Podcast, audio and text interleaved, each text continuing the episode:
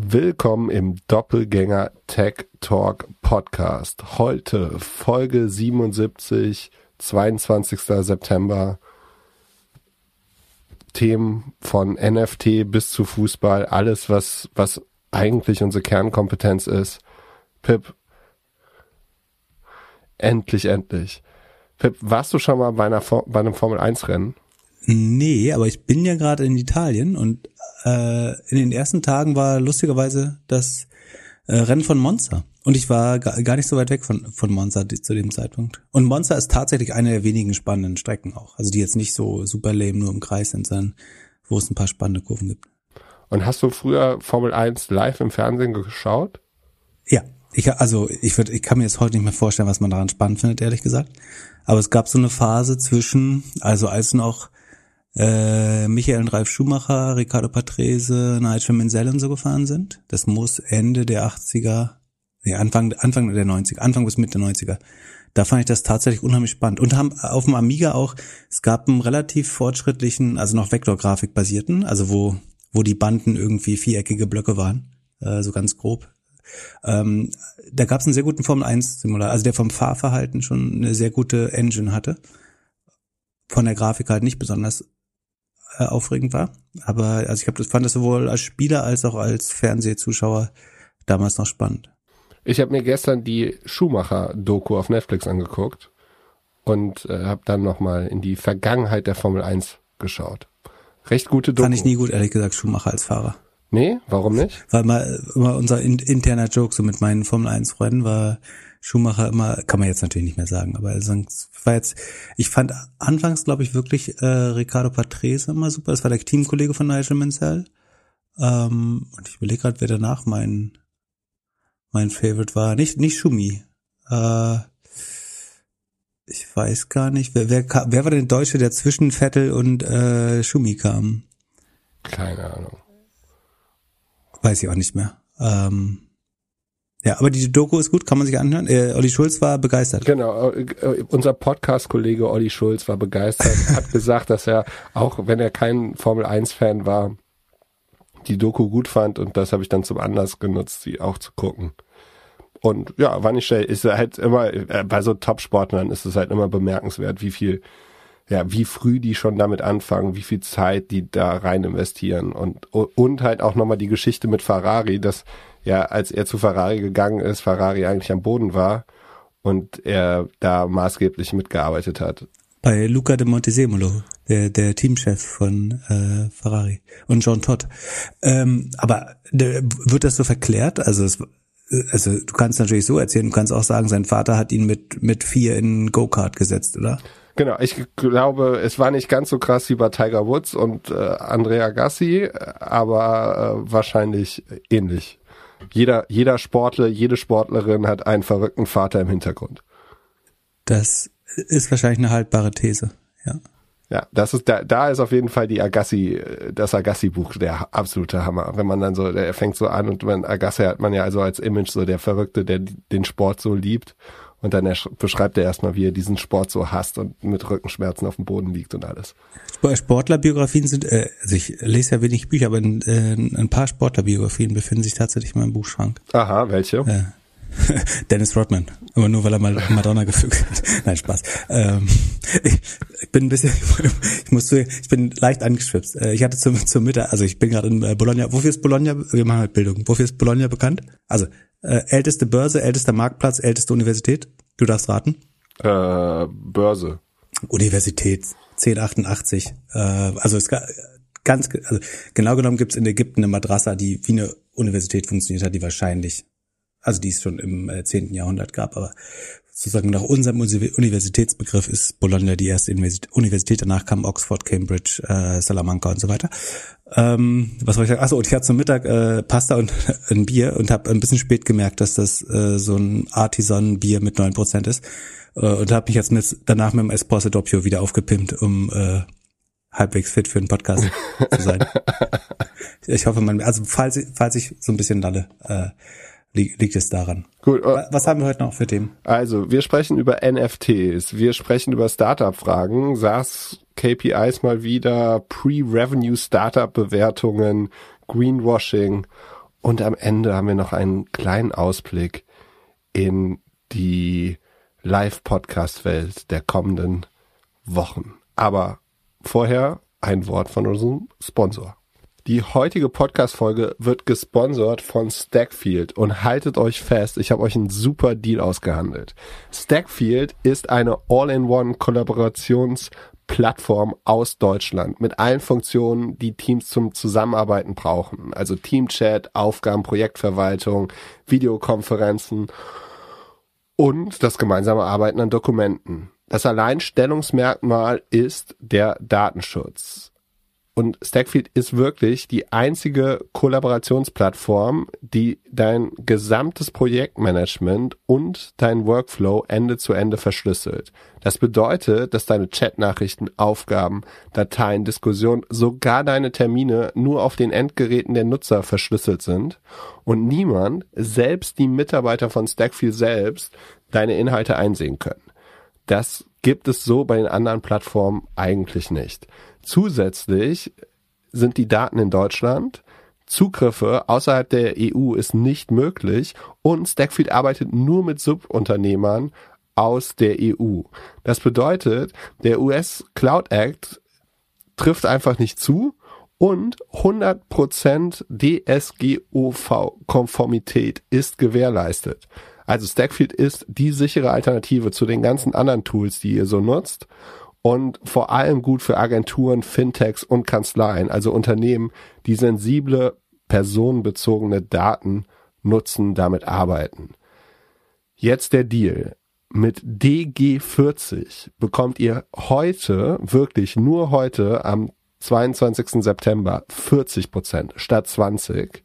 Ihr müsst auf stackfield.com slash Doppelgänger, steht auch nochmal in den Show Notes, die Testphase abschließen. Da habt ihr 14 Tage kostenlos, ohne Verpflichtung könnt ihr Stackfield testen und danach mit DG40 gibt's 40 Prozent auf das erste Vertragsjahr. Also, wer datenkonform zusammenarbeiten möchte und Geld sparen möchte, geht jetzt auf stackfield.com slash Doppelgänger. Apropos, apropos Werbung, hast du den äh, Podcast mit Gabor Steingart äh, gehört bei OMR? Nee. Fand ich, äh, dann hören bitte nach. Ist also seit, ich will nicht sagen seit lang, äh, sticht positiv heraus aus den aus den letzten OMR-Podcasts. Also ich höre je, fast immer noch jeden OMR-Podcast, Podcast, aber den mit Gabor Steingart fand ich wieder äh, besonders gut und inspirierend. Tatsächlich, obwohl ich äh, gar kein großer Fan von Gabor Steingart bin äh, und aber trotzdem oder vielleicht auch deswegen fand ich es sehr, sehr spannend. Solltest du hören. Alright. Für Podcaster, Medientreibende. War sehr interessant. Nehme ich auf die, auf die Podcast Watchlist, Listen List.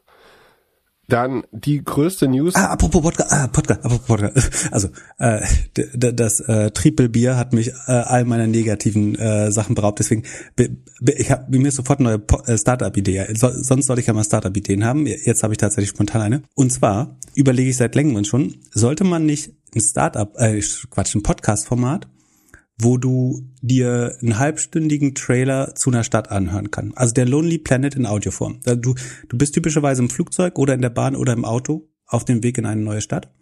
Und um vor der Stadtführung schon die Schlau den Smalltalk und die Schlaumeier-Kommentare hinter dir zu haben, sozusagen die Basics äh, sich anzueignen zu der Stadt. Irgendwie, wann wurde die gegründet, wer hat, wer hat die gegründet, warum dort, was wurde da gehandelt, was sind die tollen Gebäude, was isst man da, was sind die typischen Produkte.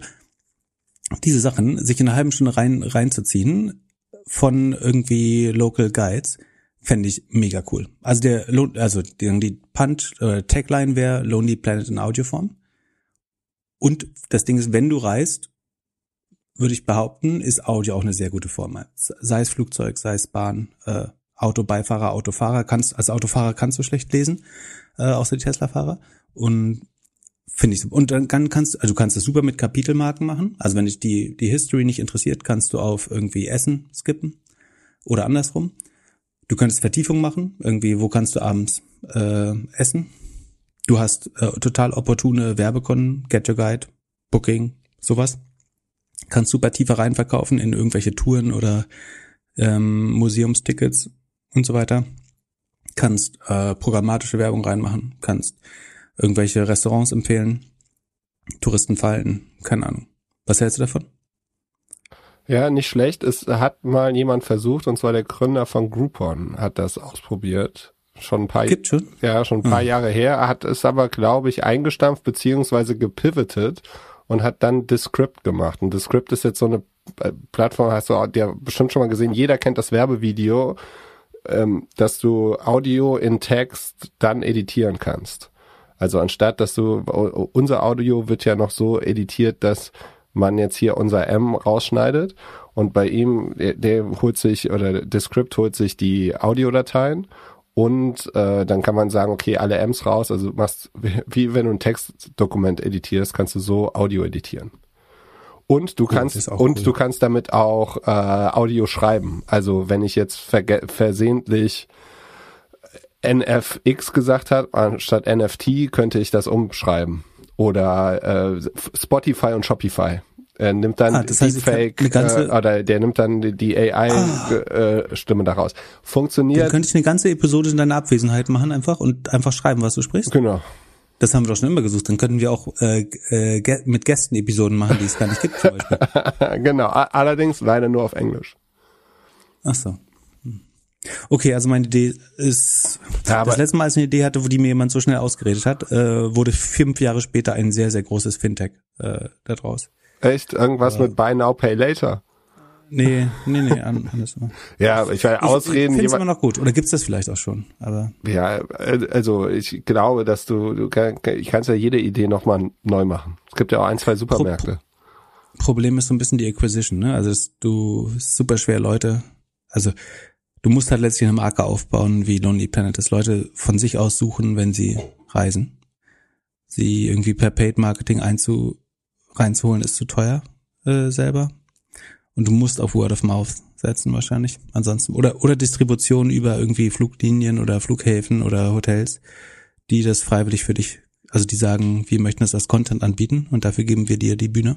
Und für Get You Äh, Guide das- einfach noch ein zweites Produkt. Äh, genau, das kannst du auch sagen. Das ist einfach, dass du sagst, das ist ein Loss Leader Produkt für, für Get Your Guide. Also du verlierst freiwillig Geld damit und hast dadurch aber die Gewissheit, dass du Kunden bekommst, die in dem Moment in Location, in Destination äh, sind und bereit sind jetzt demnächst äh, irgendwie 500 Euro in der Stadt auszugeben. Äh, vielleicht ist das sogar das bessere Modell, dass man das als Marketingkanal nimmt für, für einen Anbieter, der groß genug ist und Get Your Guide ist das bestimmt. Wie würdest du NFTs beschreiben? Wie würdest du sie deiner Mutter erklären? meiner Mutter. Ähm, das sind äh, digitale Kunstwerke oder andere einzigartige ähm, ja, Items, äh, Gegenstände, die so eine Art Zertifikat, künstliche, also digitales Zertifikat tragen, was sie übertragbar, aber einzigartig macht. Oder? Und hast du gedacht, ja, ist nicht schlecht. Ich hätte gesagt, äh, Papa, du kannst jetzt deine digitalen Fotos verkaufen. Hättest du gedacht, dass der NFT-Trend jetzt langsam vorbei ist? Hm, Nö, ähm, für äh, ich, ich glaube, der wird so schnell nicht vorbeigehen. Ich finde es nur, also was mir schwerfällt, ist zu überlegen, wie man darauf wetten kann. Also so, willst du auf das Ethereum oder Flow Netzwerk wetten, willst du auf eine NFT Company gehen, willst du NFTs kaufen? Was da der richtige Weg ist. Und für, für mich wäre, sagen, würde richtig beinhalten, dass ich nicht unheimlich viel Zeit damit verschwende. Also ich glaube, würdest du jetzt einzelne NFTs kaufen, dann musst du wahrscheinlich vernünftig recherchieren, so wie bei den ICOs damals äh, in der sozusagen ersten Blockchain-Blase. Ähm, und also ich habe ehrlich gesagt unheimlich wenig Bock, mich mit dem Thema zu beschäftigen. Deswegen Ähm, haben wir es auch nie besprochen. Ja, heute, so, aber jetzt muss man fairerweise sagen, mit Sorare sagen, hat eins der NFT-Unternehmen so eine Relevanz erreicht, sozusagen, wo man es auch nicht ignorieren sollte, einfach. Ähm, aber für mich ist noch nicht opportun, wie ich mich dagegen hatchen oder wie ich mich dagegen hatchen möchte oder sollte und äh, gleichzeitig nicht Zeit mit was verbringe, worauf ich eigentlich null Bock habe, bisher zumindestens. Genau, äh, weil Sorare ist eigentlich Panini-Bilder für die Festplatte oder für die Cloud. Also man kann jetzt Fußballkarten kaufen.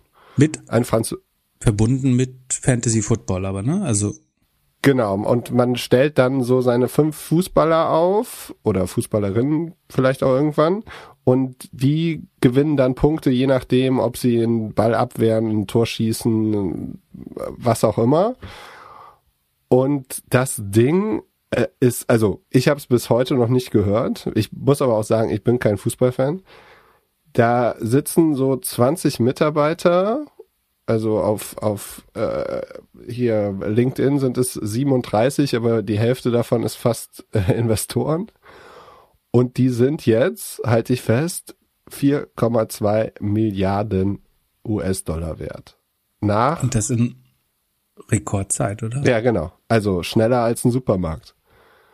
So, äh, äh, also äh, unfassbar. Und was halt, also jetzt äh, Congrats hier zu Headline beziehungsweise ehemals E-Venture. Man muss e echt sagen, es lohnt sich, dass sie sich Headline umgenannt haben, weil die produzieren ja Headlines äh, oder Schlagzeilen ähm, wie wie Sand am Meer, kommen super in dem in der Presse rüber als einer der Investoren, der die dort als erstes dran geglaubt haben. Ich, ich bemerkenswert. Ich habe mich dann habe dann so ein bisschen rumgespielt. Ich habe dann erst äh, die haben die haben in der also war das zu vier Millionen oder haben sie vier Millionen investiert? Äh, Weiß man das? Äh, zu vier Millionen, glaube ich. Die haben für 100 ja. 140-facht. Also die müssen, wenn die jetzt raus wären, haben sie, glaube ich, ihren Fonds von 150 Millionen schon wieder draußen. Das ist ganz gut. Und, ähm. äh, und dann, äh, also ich habe ja vom Fußball echt keine Ahnung. Das Einzige, was ich mir merken konnte, ist, dass Haaland, dass der Westermeier hier mit Sven Schmidt in dem, ein, in dem OMR-Podcast über irgendwie BVB und Haaland ge gesprochen hat. Und ich habe gelesen, dass zehn Prozent der Nutzer in Deutschland schon sind oder der Umsatz in Deutschland schon ist. Und dann ähm, habe ich direkt mal geguckt, ob ich mir, also erst habe ich Westermeier angeschrieben, ob er nicht den Haaland kaufen möchte als eine OMR-Story. Dann habe ich selbst geguckt, habe gedacht, ja, vielleicht, vielleicht kaufe ich den einfach und dann verkaufe ich den dem Westermeier. Vielleicht ist das meine Chance, näher an, de, an dich ranzukommen. Und ähm, ja, aber Westermeier an mich? ja an deinen Reichtum. Ich muss ja jetzt muss, so. muss ja so gucken, gucken, wie ich wie ich näher dran komme.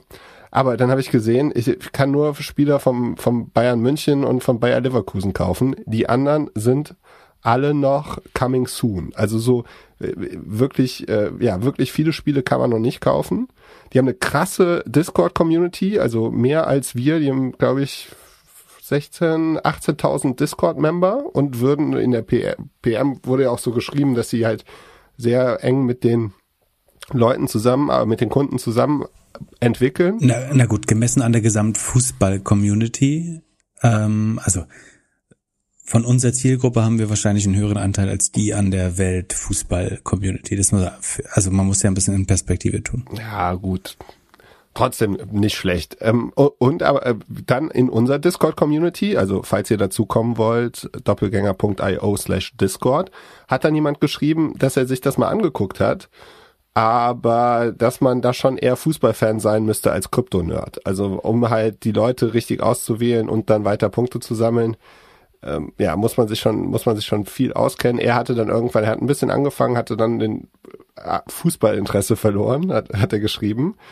Und wir verlinken mal einen Blogpost dazu mit, äh, ja, mit so einem Crypto-Blog, der sich damit ein bisschen mehr auseinandergesetzt aber, hat. Aber das ist so ein bisschen, glaube ich, auch die Stärke, dass man eben ohne Krypto-Know-how da teilnehmen kann, oder? Also, dass sie diesen ganzen Blockchain-Trara äh, da rausgenommen haben und es eben doch nur also sie nutzen alle Vorteile von Blockchain, ohne dass du das jetzt irgendwie überkompliziert machst, sondern es ist wirklich für, für, für Deppen oder Fußballfans eben gemacht ähm, und verbindet die Vorteile von NFTs, ohne jetzt das besonders äh, komplex zu machen.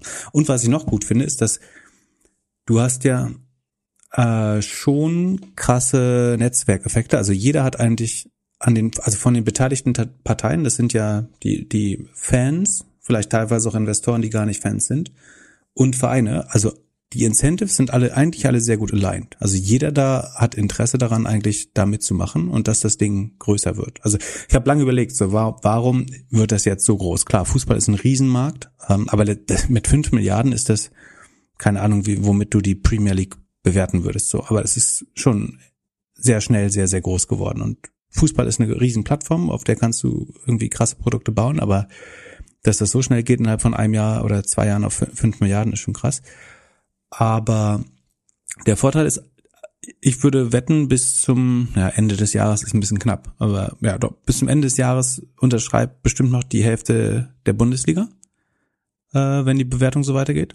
Weil der Vorteil ist nach meinem Verständnis, bekommen die Vereine an den Spielern, die sie freigeben dafür, sozusagen weiterhin Tantiemen, der, du kannst ja über die NFTs so sagen, dass wenn sich ein NFT weiterverkauft, dass du 20 Prozent bekommst, also eine Lifetime Tantiem oder so. so. So wie wenn Spieler auch getradet werden, ne? Wenn das der Jugendverein irgendwie, wenn jemand später für eine halbe Milliarde den Verein wechselt, dass der, der, der die Jugendarbeit gemacht hat, bekommt dann eben noch zehn Prozent davon oder so.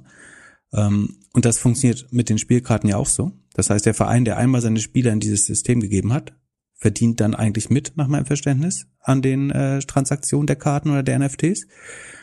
Und damit entsteht ein riesen äh, Incentive für die Vereine, da reinzugehen und das zu machen. Also es sei denn, sie glauben, sie können ein konkurrierendes Produkt selber aufbauen mit irgendwelchen Fan-Tokens oder so, dann solltest du das exklusiv machen und dich nicht daran beteiligen. Aber das können, glaube ich, die wenigsten Vereine. Vielleicht ein Paris Saint-Germain oder ein, äh, ich glaube, die haben sogar einen Fan-Token oder ein ähm, irgendwie Manchester United oder was auch immer. Aber alle anderen haben erstmal, also insbesondere die untere Hälfte der Liga, hat ein Interesse, da sofort mitzumachen eigentlich. Das ist eine zusätzliche Geldquelle, wo du kaum Rechte abgibst, außer eben die Rechte, dass da jemand so Quatschkarten handeln kann.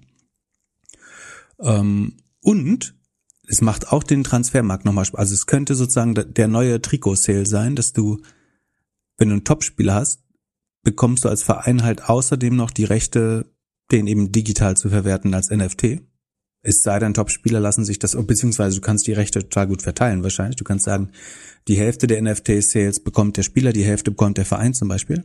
Und so kannst du dir vielleicht größere Transaktionen äh, nochmal leisten, wenn du weißt, dass du das sofort wieder über NFTs ähm, monetarisieren kannst. Es könnte schon Fußball als Ganzes auch so ein bisschen äh, umwerfen. Von daher, ich glaube, das Potenzial ist schon sehr. Ich glaube, es ist ein Hype, ehrlich gesagt.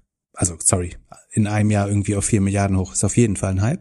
Aber es ist ein Hype, an dem alle interessiert sind, dass er weitergeht, würde ich behaupten. Also die Spieler, die Vereine, die, die Fans, äh, für die macht sicherlich mehr Spaß. Die Investoren, die das aus rein monetären äh, Motiven machen, alle sollten eigentlich Bock drauf haben.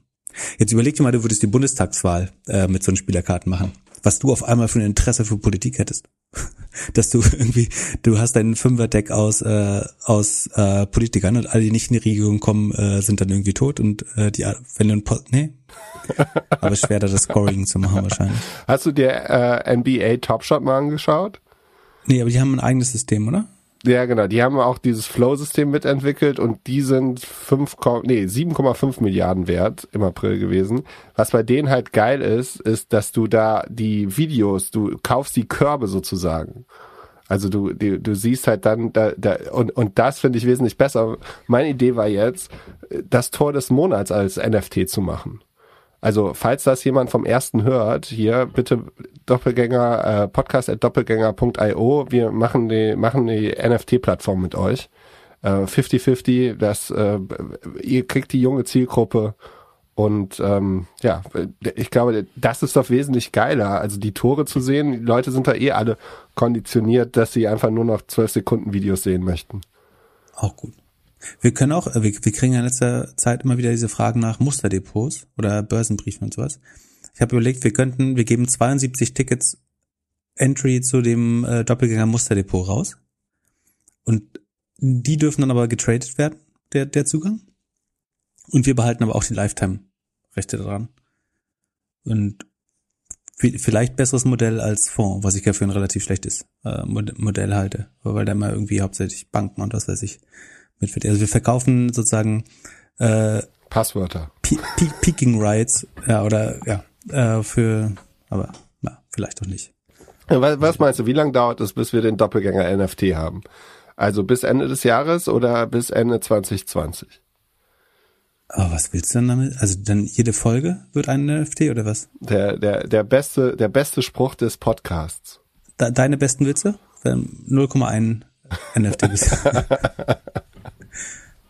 Ja, Wahnsinn. Ähm, ich bin gespannt. Also die äh, ja, Fußball, welcher welcher Sport? Ich wollte es sorry, ich wollte das nicht so so frech abbügeln. Glaub, glaub, würdest du das? Also es ist ja vielleicht eine berechtigte Debatte. Würde erscheint das sinnvoll für uns NFTs zu machen aus Audio-Content? Ich verstehe nicht, wer sich dafür interessieren sollte, außer irgendwie ein Die Hard Fan oder so. Ja, ja, ich wollte, ja, ich wollte mich damit ein bisschen auseinanderfassen, dann habe ich gedacht, es ist abgeschwacht und äh, abgeflacht und das Thema ist durch. Jetzt scheint es ja mit Fußball nochmal hochzukommen. Mal gucken, welche Sportarten und was noch so passiert. Aber äh, auf jeden Fall Produkte rumzubauen, die für nicht-Krypto-Leute sinnvoll erscheinen, ist auf jeden Fall eine gute Sache. Also die Frage ist auch, wie, wie groß wäre so Rare ohne den ohne NFTs? Also hätte man das sagen, du hast Corona-Zeit. Ich habe mit dem ähm, Produkt gespielt, also das Produkt selbst hat mich jetzt nicht vom Stuhl geworfen, so hätte ich gedacht, das flasht mehr. Also NBA Top Shot macht einen wesentlich professionelleren, besseren UX UI Eindruck so. Und das Produkt funktioniert auch ohne, also ob das jetzt, ob da jetzt Dollar oder Ethereum oder was auch immer steht, das ist komplett egal. Ja, und genau, und Fantasy Football oder DraftKings oder so, das ist, sind ja auch alles Milliarden-Businesses ohne NFT schon ja. gewesen, oder? Also ich glaube, es hat das Spannende ist, wie, wie es jemand geschafft hat, da durchzupiercen, also die, diesen Markt äh, dann, dann doch, also sehr schnell sehr viele Deals äh, hinzubekommen, äh, irgendwie mit äh, gute Kombination, glaube ich, aus Investoren. Inzwischen ist, gleich Benchmark dabei, äh, André Schörle, Griesmann, ähm, steht auf der Website zumindest. Ja, Schörle hat vor einem also, halben Jahr oder so gesagt, dass er beim Sales hilft. Und jetzt hat der Bayern Leverkusen FC Bayern darauf. Ey, hätte ich schon gedacht, dass da Bundesliga drauf ist. Meinst du die? Ja, das ist die Frage, warum, warum zögern da Vereine noch so stark? Weil, wo, wo ist die da? Also die einzige Downside, die ich sehe, du verlierst die Rechte, sowas selber. Also wenn du dort mitmachst, kannst du das nicht mehr selber machen, du kannst es nicht mehr mit jemand anderem machen.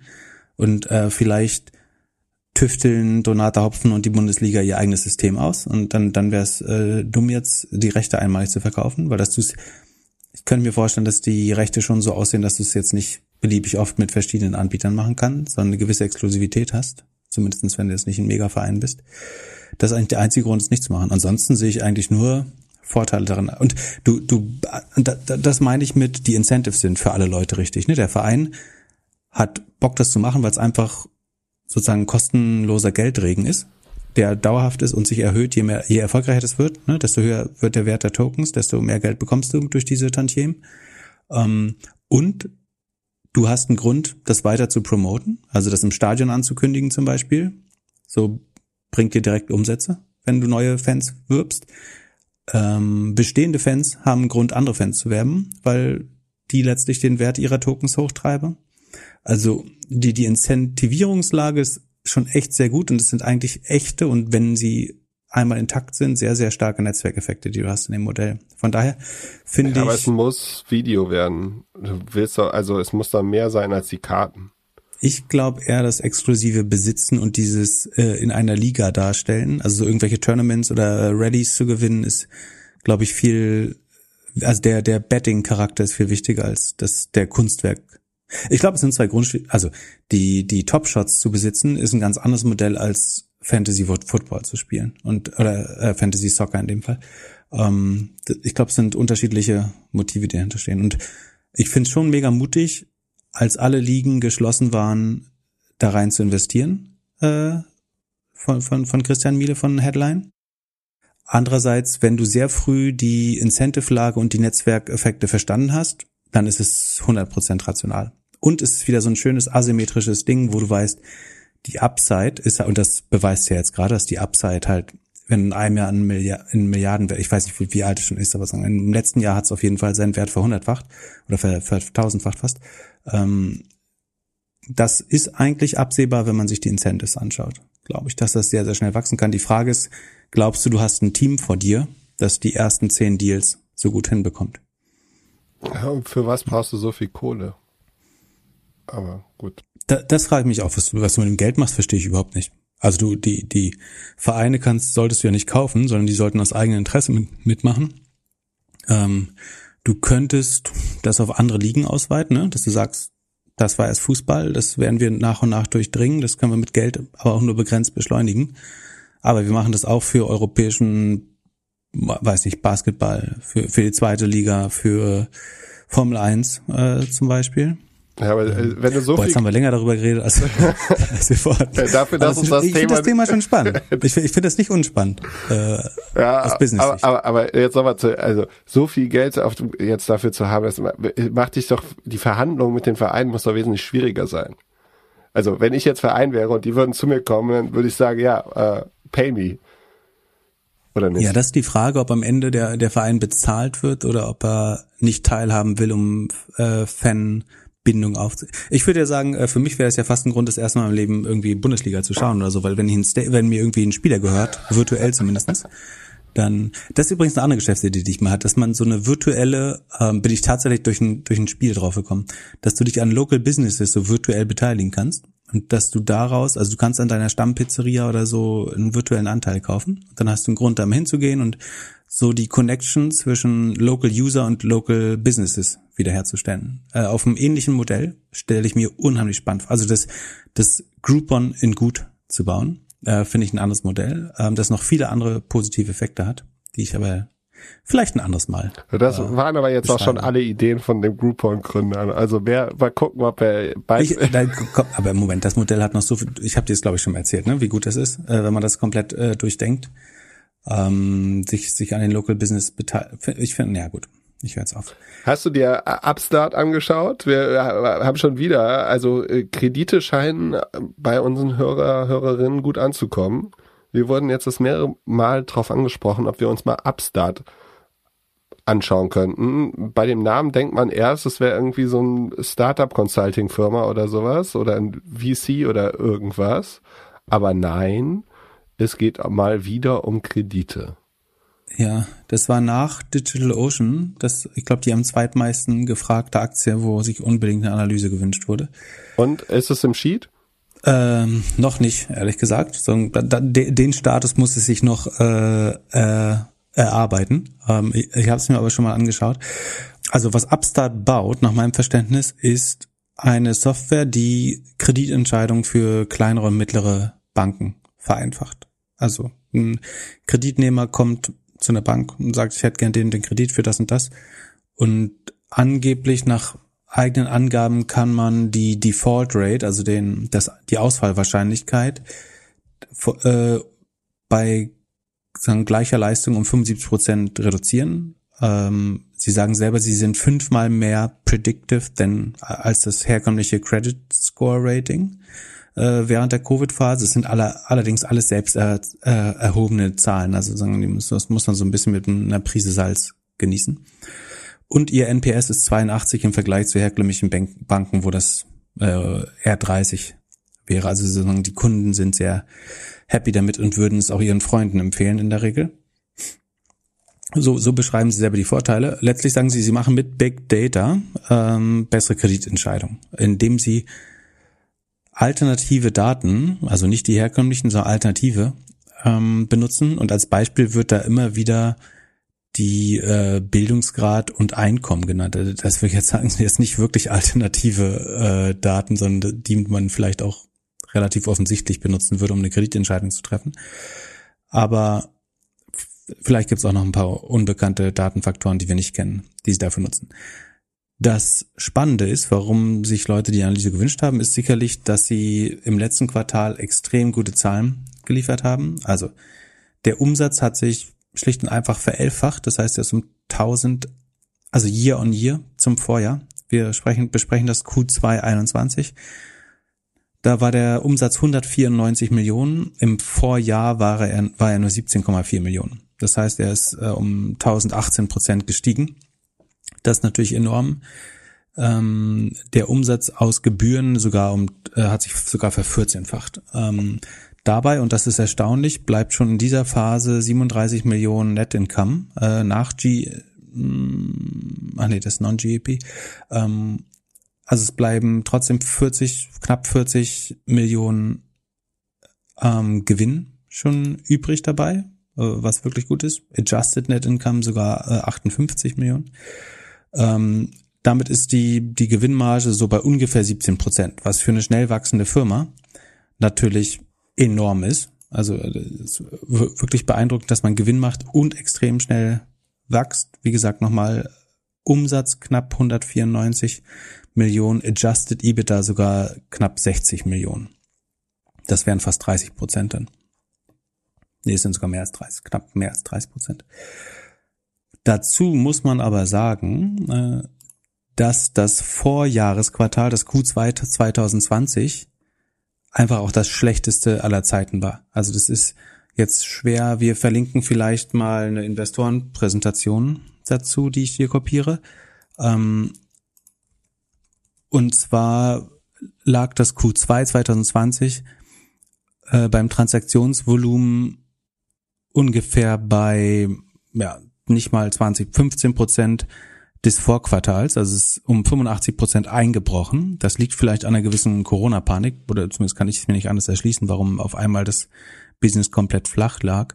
Und im Vergleich zu diesem Quartal ist man jetzt, hat man sich verzehnfacht. Also man muss quasi sagen, das war fast wie ein Blackout-Quartal, wo einfach gar nichts passiert ist, wo kaum Kredite vergeben wurden anscheinend. Vielleicht weil die Banken einfach unheimlich viel Angst hatten. Auch die Automatisierungsquote der Entscheidung hat da extrem gelitten. Normalerweise wären bis zu 71 Prozent der Kreditentscheidungen vollkommen automatisiert äh, durch die Software getroffen. Also wenn es nicht viele Fragen gibt oder wenn es äh, sehr offensichtlich ist, dass die Kreditwürdigkeit da ist oder auch nicht da ist. Ähm, das ging in dem äh, Quartal auch deutlich runter, diese Quote.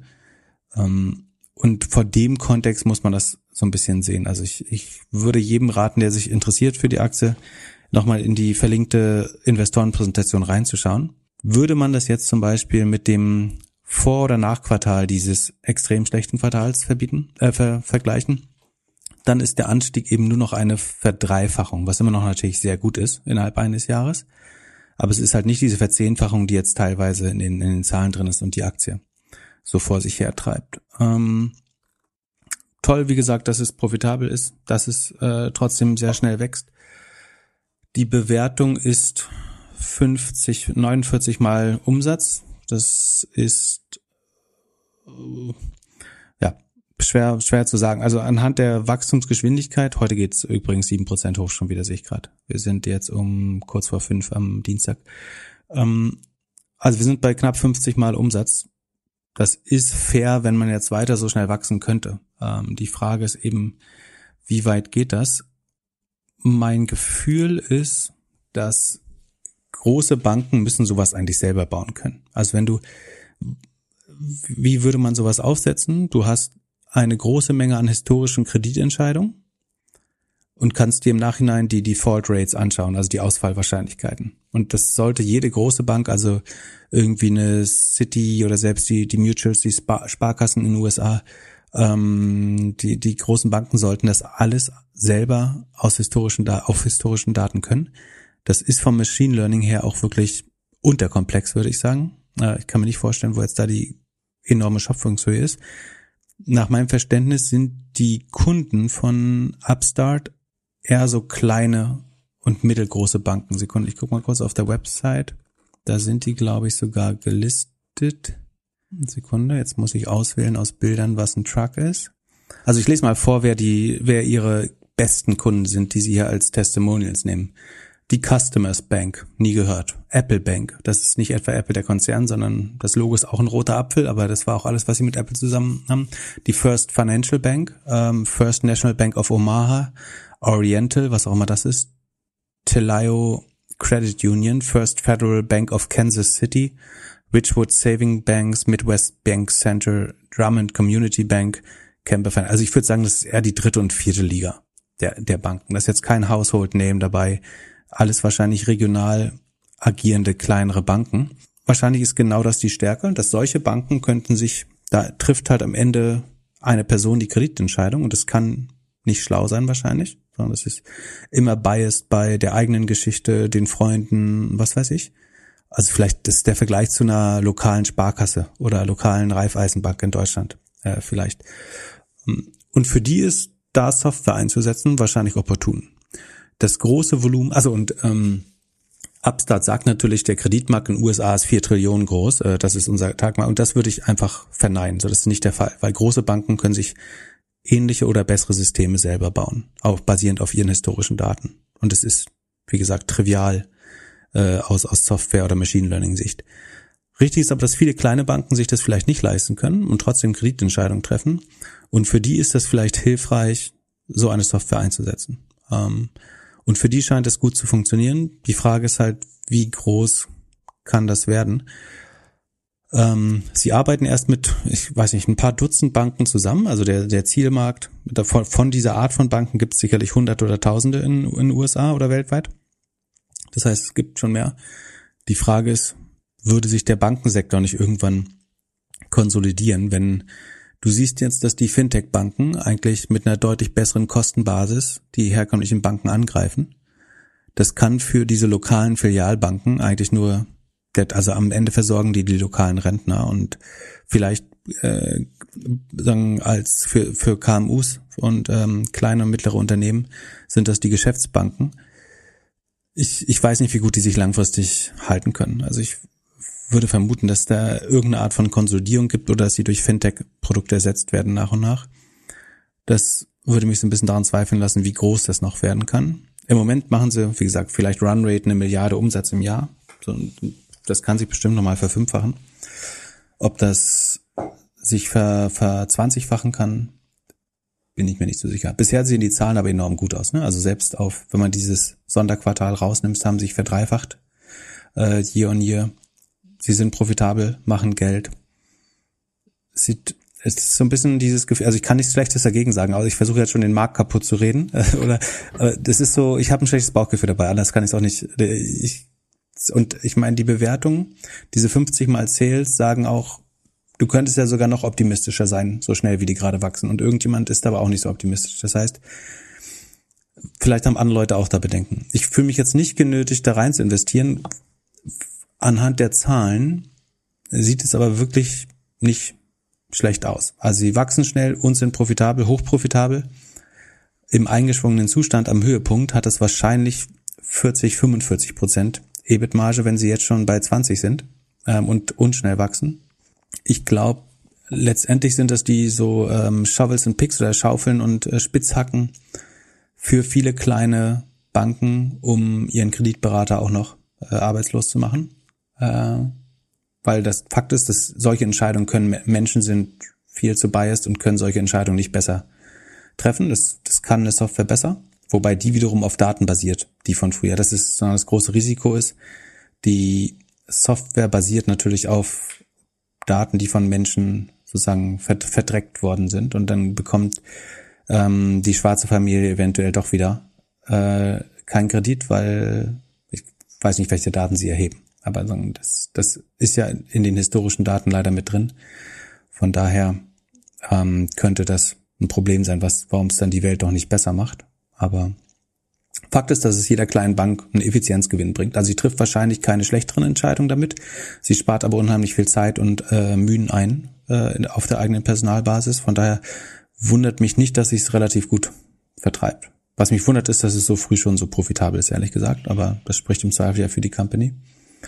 Ähm, vielleicht, also die Chance ist schon, dass du sehr früh an einem extrem großen Fintech dran bist. So, ne? Die sind halt nur mit äh, Sekunde mit 23 Milliarden bewertet gerade. Es könnte aber schon was sein, was jede kleinere und mittlere, wie gesagt, eine große Bank, glaube ich, würde es nie anfassen oder hat sowas schon längst, aber ähm, man kann das als spekulative Position schon spielen. Und wenn sie nur ein, zwei Jahre noch so schnell wachsen, dann wachsen sie auch sehr gut in dieses Sales Multiple, also das Price Earnings Multiple ist 180, das ist schon auch brutal. Da müssen sie sich schon noch ein paar Mal verzwei, verdreifachen, die nächsten Jahre. Aber theoretisch kann man da reinwachsen. Warum? Also ich fühle mich nicht genötigt, das jemandem auszureden. Ich selber habe nur so ein komisches Bauchgefühl dabei. So ein bisschen too good to be true. Ja, eigentlich müsste das doch das Vorbild gewesen sein von Creditech hier, dem Hamburger genau, Startup. Genau. Oder Landing Club. Mhm. Dann leider nicht geschafft haben. Genau, es ist das, was Credit eigentlich versprochen hat. Wir nutzen alternative Daten, äh, die auf deinem Rechner sind oder in deinem Handy, um bessere Kreditentscheidungen zu treffen. Ähm, wobei Credit glaube ich, ich weiß nicht, haben die selber die Kredite vergeben? Das, der Unterschied ist ja, glaube ich, nach meinem Verständnis, dass Upstart stellt das hauptsächlich, also sie Sie ver vermitteln auch selber Kredite, aber sie stellen es hauptsächlich Banken zur Verfügung. Okay. Also sie haben ein bisschen Marktplatzbusiness und so und vermitteln Kredite, aber ich glaube, das Hauptbusiness nach meinem Verständnis ist, dass sie es quasi als als Spitzhacken oder als SaaS Banken zur Verfügung stellen für die Kreditentscheidung und vielleicht ist das das schlauere Modell, als selber Kredite zu vergeben und weil dann hat, dann stehst du vor der Entscheidung, ähm, dass du am Ende jemandem sagen musst, du bist so kreditunwürdig, dass wir von dir 30 Prozent nehmen müssen. Ähm, und das macht das Modell in manchen Ländern wie Deutschland zum Beispiel, weil es dann Wucherzinssatz war. Du darfst irgendwie den, den Marktzins nicht ums Dreifache über, äh, gibt verschiedene Definitionen für Wucher. Du musst, ähm, das war, glaube ich, ein Problem, warum du es nur in Polen machen konntest und nicht in Deutschland, äh, das Modell.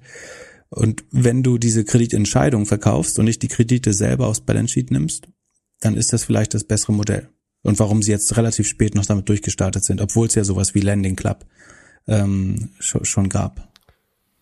Ja, stimmt. Also weniger diese Payday Loan als äh, als wir in der Doku von Netflix uns mal oh. angeschaut haben. Genau, also den Eindruck habe ich bisher nicht, sondern die liefern nur die die Entscheidungs äh, Software. Ansonsten hat sich seit dem IPO hat sich die Aktie ver, verachtfacht. Äh, Dezember 20 vor neun Monaten ist es äh, an die Börse gegangen. Äh, erster Kurs war um die 44, ist jetzt bei 311. Also wirklich extrem gut entwickelt. Glückwunsch für alle, die das damals gekauft haben äh, beim IPO. Hätte wahrscheinlich niemand gedacht, dass sich so schnell äh, durchsetzt. Dann lass mal kurz unseren Disclaimer einfahren. Es handelt sich hierbei nicht um Anlageberatung. Man sollte aufgrund des Gehörten keine Kauf- und Verkaufsentscheidungen zu Aktien und anderen Wertpapieren treffen. Wir können die Risikodisposition der Hörer nicht einschätzen. Es besteht zudem immer das Risiko eines Totalverlusts. Ihr solltet immer euren eigenen Research machen, um selbstständige Entscheidungen zu treffen. Solltet ihr dennoch aufgrund der Informationen im Podcast handeln, habt ihr stets auf eigenes Risiko und wir können unmöglich für etwaige Verluste haften. Zudem solltet ihr auch auf jeden Fall auf doppelgänger.io slash Disclaimer gehen und das Ganze nochmal lesen. Bevor wir in die Startup-Ecke kommen, kurz de, aus der Hüfte, muss ich mir um die aktuelle Lage in China irgendwelche Gedanken machen oder war das jetzt einfach Montag so ein kleiner shaky Day und jetzt ist wieder alles beim Alten? Ja, also gestern hat's, äh, also ich gucke tatsächlich relativ wenig auf meine Aktienkurse oder auf die auf die Märkte insgesamt gerade, weil ich ja im Urlaub bin. Es hat gestern aber relativ gut gerappelt, das ist auch nicht mir äh, verborgen geblieben. Ich glaube, DAX sind zwei Prozent runter, S&P 1,5, 1,7 oder so. Ähm, Grund wär, war die Evergrande-Krise. Äh, Evergrande, Evergrande, wie auch immer man es nennen möchte, ist ein chinesischer Immobilienentwickler und der zwar der zweitgrößte nach Umsatz in China, ähm, aber zum Vergleich ist es auch nur der hundertgrößte der, oder nicht mal der hundertgrößte der Welt. Wie, wie auch immer, die haben es geschafft, äh, über 300 Milliarden Schulden äh, anzuhäufen und haben dafür einfach sehr viele Wohnungen und alles Mögliche gebaut. Ähm, war aber auch schon fast so ein bisschen Mischkonzerne. Also sie haben irgendwie eine Sportakademie, ein Fußballstadion für 100.000 Leute gebaut, ähm, haben ein Bottled Water, also ja, Wasser, äh, Plastikflaschenwasser-Business gehabt, ein Electric Vehicle-Business. Ähm, äh, sehr, sehr großes Konglomerat aus China.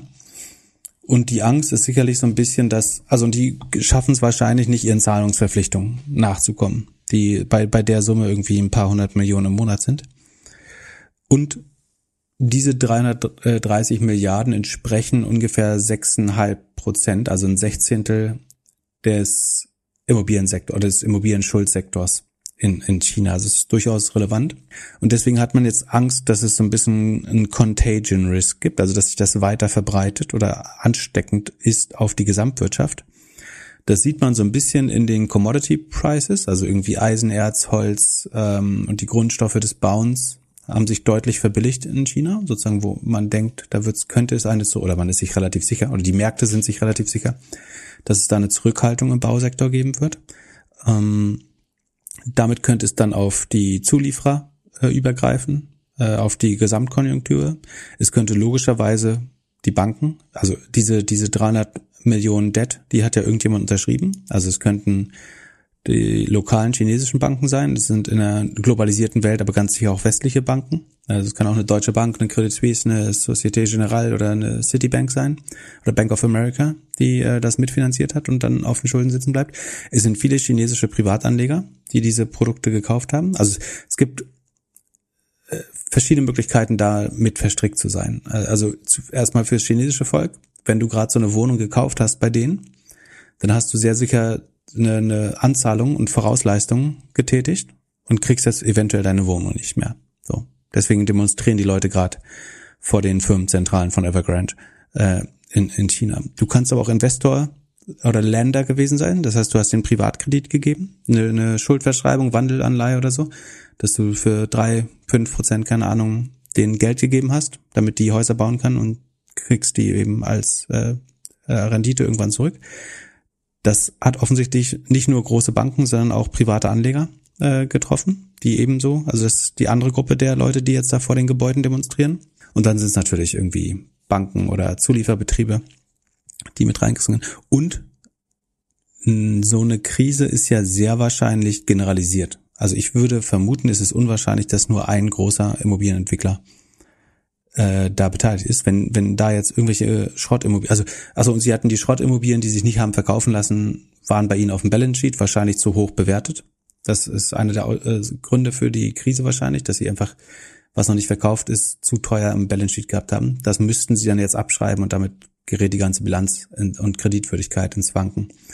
Ähm, und das könnte dann natürlich, spätestens wenn die auf den Markt kommen für ganz niedrige Preise, könnte das andere Immobilienentwickler auch betreffen. Die Frage ist jetzt, wie weit kann das in die westliche Welt reichen? Ähm, also die, die gute Story wäre, dass die chinesische, chinesische Regierung das einfängt. So würde man es wahrscheinlich bei uns machen. Äh, zumindest hat es die Vergangenheit gezeigt, dass äh, das Risiko immer aufgefangen wird äh, von den Regierungen. Ähm, weil beim, unter anderem weil bei einem Aktiencrash natürlich immer eine gewisse Klientel Geld verliert, was niemand möchte. Oder die Leute, die Einfluss auf die Politik haben, möchten das nicht. Jetzt kann man überlegen, wird die chinesische Regierung das einfangen? Ich glaube, ich würde sagen, sie sind ein bisschen dazu verpflichtet, weil, also zumindestens diese Privatanleger, die Evergrande Geld geschuldet haben oder die ihre Häuser angezahlt haben, ich bin mir relativ sicher, dass die schuldfrei gehalten werden. Und zwar einfach, weil zuletzt hat China ja die Tech-Konzerne sehr reguliert mit dem Verweis auf Common Prosperity, Social Fairness und so weiter. Und jetzt diese Strategie nicht weiter zu verfolgen und nicht auch ein, ein Old Economy Konzern äh, sozusagen, äh, also nicht für den mit aufzukommen, wenn es im Sinne des Volkes ist, das wäre so ein bisschen ähm, doppelmoralisch, glaube ich, von der Regierung. Deswegen sind sie vermutlich verpflichtet oder fühlen sich verpflichtet, dem gemeinen Volk daraus zu helfen. Ich würde nicht denken, dass ausländische Investoren sozusagen die gleiche Behandlung bekommen würden, aber dass die Lokalen es bekommen, könnte ich mir vorstellen. Ähm, das wiederum verhindert, dass zu einem zu einer breiteren Konsumkrise in China käme, weil wenn diese 300 Milliarden mal umrechnest auf Köpfe, also ist jetzt eine sehr einfache Milchmädchenrechnung, ne? aber du kannst ja sagen, das sind eigentlich 300 Dollar pro Chinese, die da jetzt an Schulden implodieren eventuell. Natürlich kann ein bisschen was davon recovered werden oder abgeschrieben, umstrukturiert werden, aber es ist schon eine, eine große Summe. Aber diesen breiteren Konsumausfall in der eigenen Bevölkerung kann man wahrscheinlich gut in den Griff bekommen, wenn man die da rausholt äh, mit öffentlichem Geld. Ähm, wie gesagt, ich glaube nicht, dass externe Investoren das gleiche Recht bekommen. Mm. Und die Frage ist jetzt ein bisschen, wie viel westliche Banken sind da, da mit drin und wird es da so eine Art Domino-Effekt geben? Ich glaube, also ich habe ehrlich, ehrlich gesagt vor, dass auszusetzen. Ähm, was wäre das Worst-Case-Szenario? Wäre, diese 300 Milliarden implodieren, sind tatsächlich, also was denen gegenübersteht, ist viel zu wenig wert.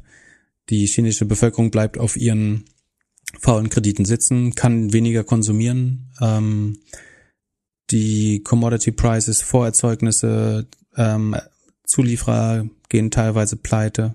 Ähm, damit sozusagen werden, gehen weitere Kredite in Luft auf noch mehr Banken werden reingezogen. Ähm, und dann hast du so eine globalisierte, generalisierte Krise. Ähm,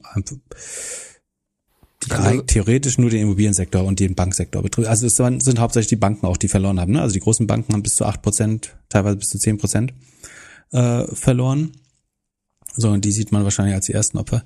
Ich glaube ehrlich gesagt, das ist ja mal ein Szenario, was keiner, keiner wollen kann. So, das will die, und die chinesische Regierung hat ihr, so ihre Machtbasis ist auch eher in der alten Industrie und wahrscheinlich auch Immobilienindustrie. Das heißt, es ist ja sozusagen, das ist eine kommunistische Regierung, die aber auch als relativ korrupt gilt. Das heißt, es gibt eine gute Chance, dass mit öffentlichen Geldern da private Ausfälle kompensiert werden.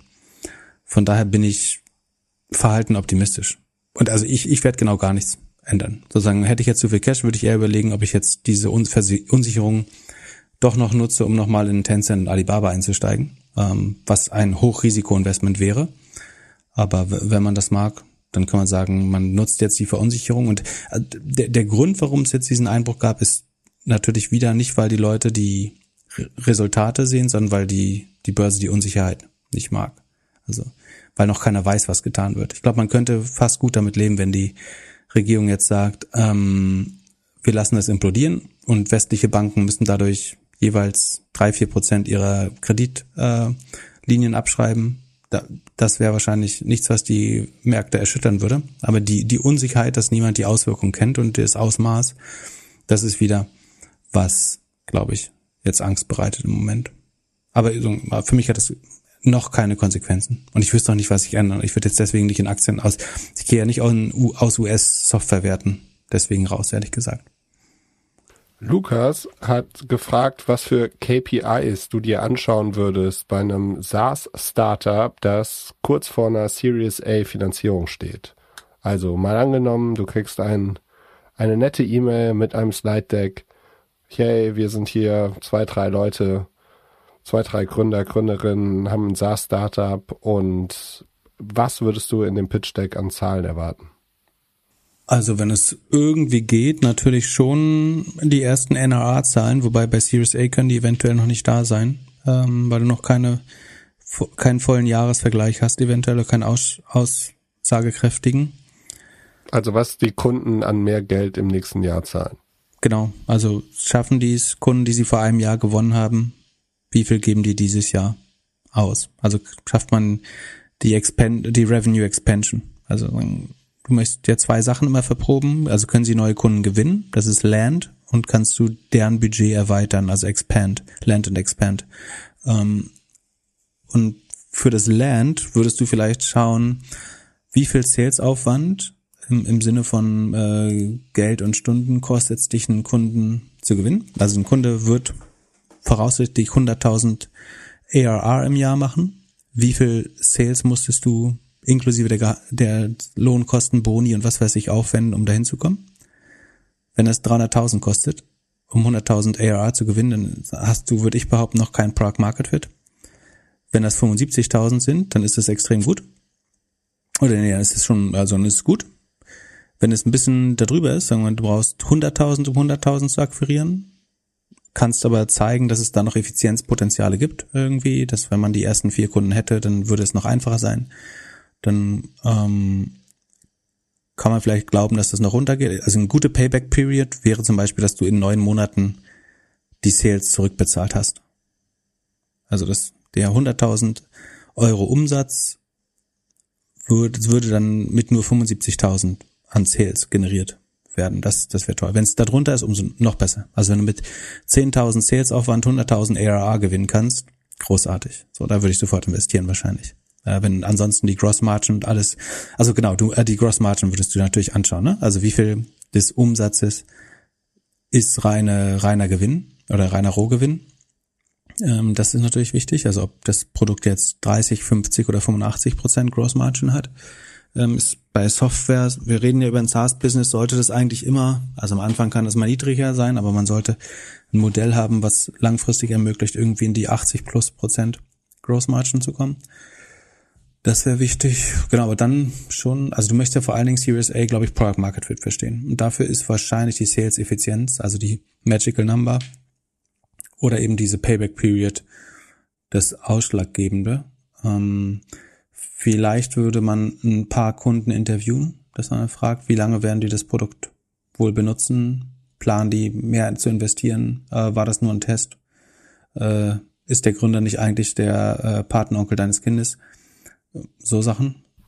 Product Market Fit ist ja auch manchmal diese 40%-Regel. Also wären 40% der, der Kunden traurig, wenn das Produkt nicht mehr da ist oder sind 40% irgendwie mega, mega happy mit dem Produkt. Genau, das kannst du auch machen, dass du halt interviewst und qualitativ dich dem näherst, dass du rausfindest, wie sehr die das lieben und damit schon ein gutes Gefühl für den Customer Lifetime Value und die zukünftige Revenue Expansion äh, bekommst. Ich würde noch zu versuchen, ich würde noch versuchen zu verstehen, ob es eine gute Basis für für die DBNER gibt. Also wer, wird da entweder mehr Volumen, Volumen äh, verbraucht oder kann man das Produkt komplexer machen und neue Features bauen, um das zu erweitern, um mehr Geld aus den Kunden rauszuholen? Also doof ist halt immer, wenn du eine Software baust, die einfach 1000 Euro im Monat kostet und damit einen tollen Preispunkt hat, aber ich habe noch nicht verstanden, wie ich schaffe, nächstes Jahr 1500 Euro aus dem Kunden rauszubekommen. Äh, das wäre ungünstig, sondern es wäre cool, wenn schon irgendein Plan entweder über Features und äh, Produkterweiterungen oder über volumenbasierte Features ähm, da die Basis für eine gute Revenue Expansion zu, zu legen. Hm, genau, das also die der Weg zur hohen Gross Margin und die Sales Effizienz wären die zwei Sachen, auf die ich am, am meisten schauen würde. Und Jan, der baut gerade an einem Running Shoe, an einem nachhaltigen Running Shoe Startup. Der hat gefragt, wie man ein Pre-Revenue Startup wohl bewerten könnte, also Pre-Money. Seine Rechnung war, dass er jetzt schätzt, was der Umsatz ist in den nächsten drei Jahren und das, also durch drei teilt und mal 2,5. Das wäre irgendwie so ein Branchen ähm, Level. Bei, bei On-Running wäre es ein bisschen mehr, aber bei den anderen wäre es so 2,5. Wie, wie siehst du das? Wie würdest du die, die Running-Shoe-Marke Pre-Revenue bewerten? Gut Feeling. Also, sorry. Ja, das was, hat er also, auch geschrieben. Diese, diese, diese zweieinhalb ist das Sales Multiple von Adidas und Puma, was wir, glaube ich, letztes Mal beschrieben haben. Die traden ja. zwischen zwei und zweieinhalb Mal Sales. Das kann man schon machen. Man kann jetzt irgendwie sagen, ich vermute, dass jeder Hundertste diesen Schuh tragen wird und dann bewerte ich, dann habe ich irgendwie die, die Marktgröße und sage dann ein Prozent davon und die bewerte ich mit zweieinhalb Mal Sales. Und das ist die Bewertung. Aber ganz ehrlich, Pre-Revenue, das ist ja auch der Grund, warum man so ein bisschen den Gründern sagt, mach nicht zu früh Revenue, weil dann wirst du am Revenue gemessen. Solange du noch kein Revenue machst, dann wirst du halt an, äh, ob Roger Federer deinen Schuh benutzen wird, äh, gemessen. Und deswegen würde ich schon sagen, dass man so lang wie möglich versucht, sich mit Fantasie bewerten zu lassen, solange man die Traktion spürt, dass das gut funktioniert. Also erstmal einem Promi kann, den Schuh geben und den Schuh nur verschenken. Ja, ich meine, man, man kann schon sagen, dass man irgendwelche Milestones, also die Seed-Runde gab es schon, ne? also es wäre jetzt die zweite Runde, aber genau. noch Pre-Revenue. Das genau. ist, ne, es gab eine Seed-Runde, die war halt auf nur Fantasie oder auf Konzept. Ähm, und jetzt gibt's die Series A oder die, ja, irgendwie Seed Extension und es gibt noch keinen Umsatz, aber trotzdem sozusagen wird auf, ähm, ja, wird auf, möchte man weiter raisen und eine positive Story am Leben halten. Du kannst halt sagen, die, die Milestones zum Produkt, dass es der Prototyp fertig ist, dass die Supplier gefunden sind, dass zertifiziert wurde, dass das Ding 100% neutral ist ähm, oder besonders sustainable, dass man das Versprechen liefert. Ähm, Vorbe Achso, Vorbestellung wäre super. Also um zu beweisen, jetzt, du kannst ja Product Mark, also Du lässt dich noch nicht auf Revenue bewerten, aber du sagst, um zu beweisen, dass es Product Market Fit gibt, hast du, so wie Naga letzte Sendung gesagt hat, sie haben schon 10.000 Kreditkarten Vorbestellung, kannst du sagen, wir haben 50.000 Leute in der Warteliste für den Shoe Drop. So, das, das würde mir das Gefühl geben, okay, da gibt's Product Market Fit. Wenn zu dem Preis sich 50.000 Leute committed haben, dann brauche ich noch kein Revenue sehen, aber ich habe das Gefühl, es gibt zumindest einen Markt für den Schuh äh, kann man über Product Hunt oder was weiß ich machen oder Indiegogo oder einen eigenen Job. Das wäre vielleicht so der Mittelweg. Aber den, das Revenue hochzurechnen, klar, das macht man vielleicht sowieso im Deck, dass man den, den Schuhmarkt quantifiziert und dann überlegt, wie viel Prozent kann man am Laufschuhmarkt haben. Das würde ich zusätzlich bestimmt machen, aber dass mich, dass deswegen dann jemand investiert, das weiß ich nicht. Am Ende musst du, wenn es kein Revenue gibt, weiterhin an die Gründer, an die Execution denken. Also, dass das Produkt vorangekommen ist, dass es gebaut werden kann, dass es funktioniert und dass Kunden es lieben werden. Ähm, ja, jeder, der den Schuh auschecken möchte, ich werde ihn auf Discord unter dem, in dem Shameless Self-Promotion Chat oder Channel werde ich ihn mal morgen posten oder heute. Da, da wurde letzte Woche die Toothpaste Drops gepostet und ein paar Hörer, Hörerinnen haben die auch gekauft und Feedback gegeben. Hast du das mitbekommen? Haben wir jetzt äh, TV so ein Dümmel-Channel schon äh, oder, oder ja, also, Judith Williams Channel im äh, Discord? So, sozusagen. Also äh, gab es auch wirklich gutes Feedback bis jetzt. Also äh, ich kann ein bisschen Mortadella mitbringen und äh, verkaufen da vielleicht mit Aufpreis oder Parmigiano Reggiano. Ja, fände ich nicht schlecht. Dann äh, hat Jan noch eine Frage gestellt und zwar wie er äh, Thema Greenwashing. Er, er findet dass man so die ein oder andere Firma relativ klar beim Greenwashing erwischt und das dann auch eigentlich auf LinkedIn und Instagram und so relativ gut kommentieren kann. Nun ist er natürlich jetzt Gründer, Unternehmer von einer anderen Brand, äh, ob er das dann noch machen kann oder nicht. Also soll er, soll er äh, die Energie aufwenden und andere äh, mit dem Zeigefinger ermahnen oder sollte er lieber sich auf sein Produkt, seine Prozesse konzentrieren? Ich, mm, viele Fragen in einem. Ja, also ich glaube, er sollte sich immer auf sein eigenes Produkt konzentrieren. Äh, aber ich glaube auch nicht, dass man schweigen. Ich glaube immer, man sollte ansprechen, was man für falsch hält in der Welt. Ähm, das, insbesondere wenn es ob objektiv falsch ist. Aber das ist tatsächlich, glaube ich, in den, bei den Eco-Fashion-Labels mit die größte Herausforderung. Also wie, wie kannst, wie versteht der Endkunde, was wirklich ein gutes Fairtrade-T-Shirt ist oder also von einem kleinen Label oder von einer großen Marke, die dort halt mit ganz anderen Margen ganz anders irgendwie oder ein eigenes Label da draufsetzen und sagen, das ist fair. So. Es gibt ja so unabhängige Institute, oder? Man kann jetzt, im, Zweifel kann man deren, deren Findings oder deren Tests ja weiter verbreiten. Genau, ähm, kaufen. Die, die würden ja die echte Transparenz da reinbringen, im Zweifel. Ähm, wenn nicht, kann man selber sowas gründen, wenn man, wenn man möchte, äh, so ein Institut. Ähm, ansonsten, ich, ich würde das immer aussprechen. Also wenn jetzt Adidas irgendwie sagt, hier, wir haben einen grünen Schuh und dann ist aber nur im Schnürsenkel eine Viertel PET, irgendwie im Schnürsenkel sind die Endstücke aus einer PET-Flasche gemacht und aus einer produzierten PET-Flasche. Genau, genau, mit einer PET-Flasche, die extra dafür gebaut wurde. Und der Rest ist weiter von Kindern in Bangladesch zusammengenäht. Ähm, dann, finde ich, sollte man das äh, schon, also man muss halt schauen, ob das wettbewerbsrechtlich nicht relevant ist, ne? Also wenn du im, im gleichen Markt bist, äh, sollte man sich vielleicht beraten lassen oder zumindest einmal klären, was man sagen darf und was nicht. Aber ähm, ich finde, es müsste viel mehr gesagt werden, was was wirklich grün ist und was nicht. Ich meine, wahrscheinlich was, was ein, nachhaltiges geht. Ein gutes Beispiel ist ja wahrscheinlich dann Oatly, die ja relativ klar irgendwie sich gegen Kuhmilch positioniert haben und und da eine klare Kante zu haben. Ich glaube schon, dass mehr und mehr Produkte mit klarer Kante irgendwie auch gewünscht sind. So, ja. Es ist ja auch die, es ist ja auch die ultimative Begründung, warum du das tust, was du tust. Ja. Also, also ich mag den Spruch total, du kannst eine Religion ohne Gott aufbauen, aber nicht ohne Teufel. Also du musst immer wissen, wer der Böse ist.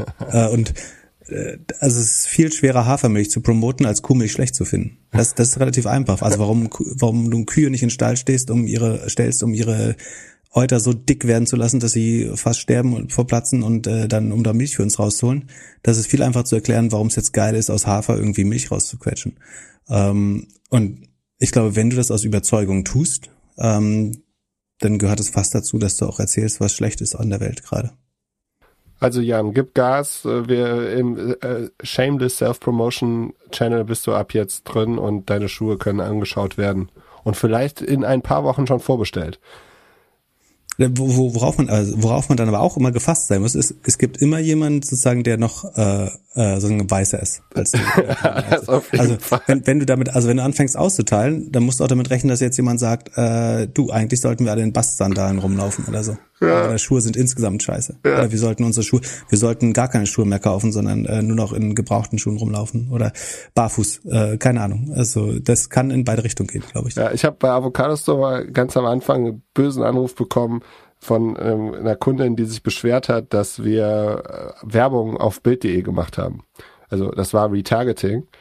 Und ähm, ja, wir, wurden. Ja, kann man ausschließen. Wir wurden. Das ist keine schlechte Ausrede. ja, das stimmt, aber war halt der günstige Weg, äh, Kunden zu akquirieren.